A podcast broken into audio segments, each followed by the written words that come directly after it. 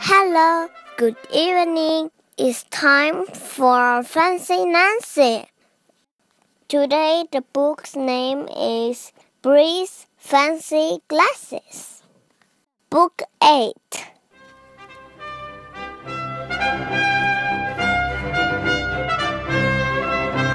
Bree can't see well.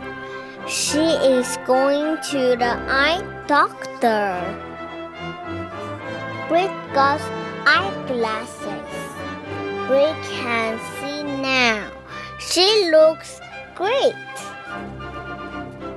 Bree's glasses are purple and they glitter. I have never seen such fancy glasses. At the eye doctor, Bree had to read a chart. It had big and tiny letters. Bree has a silk hanky to clean her glasses. She keeps the glasses in a shiny silver case. Glasses can be very fancy.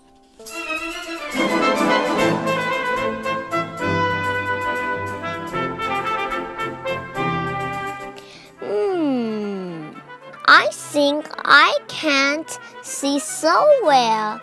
Maybe I need glasses too.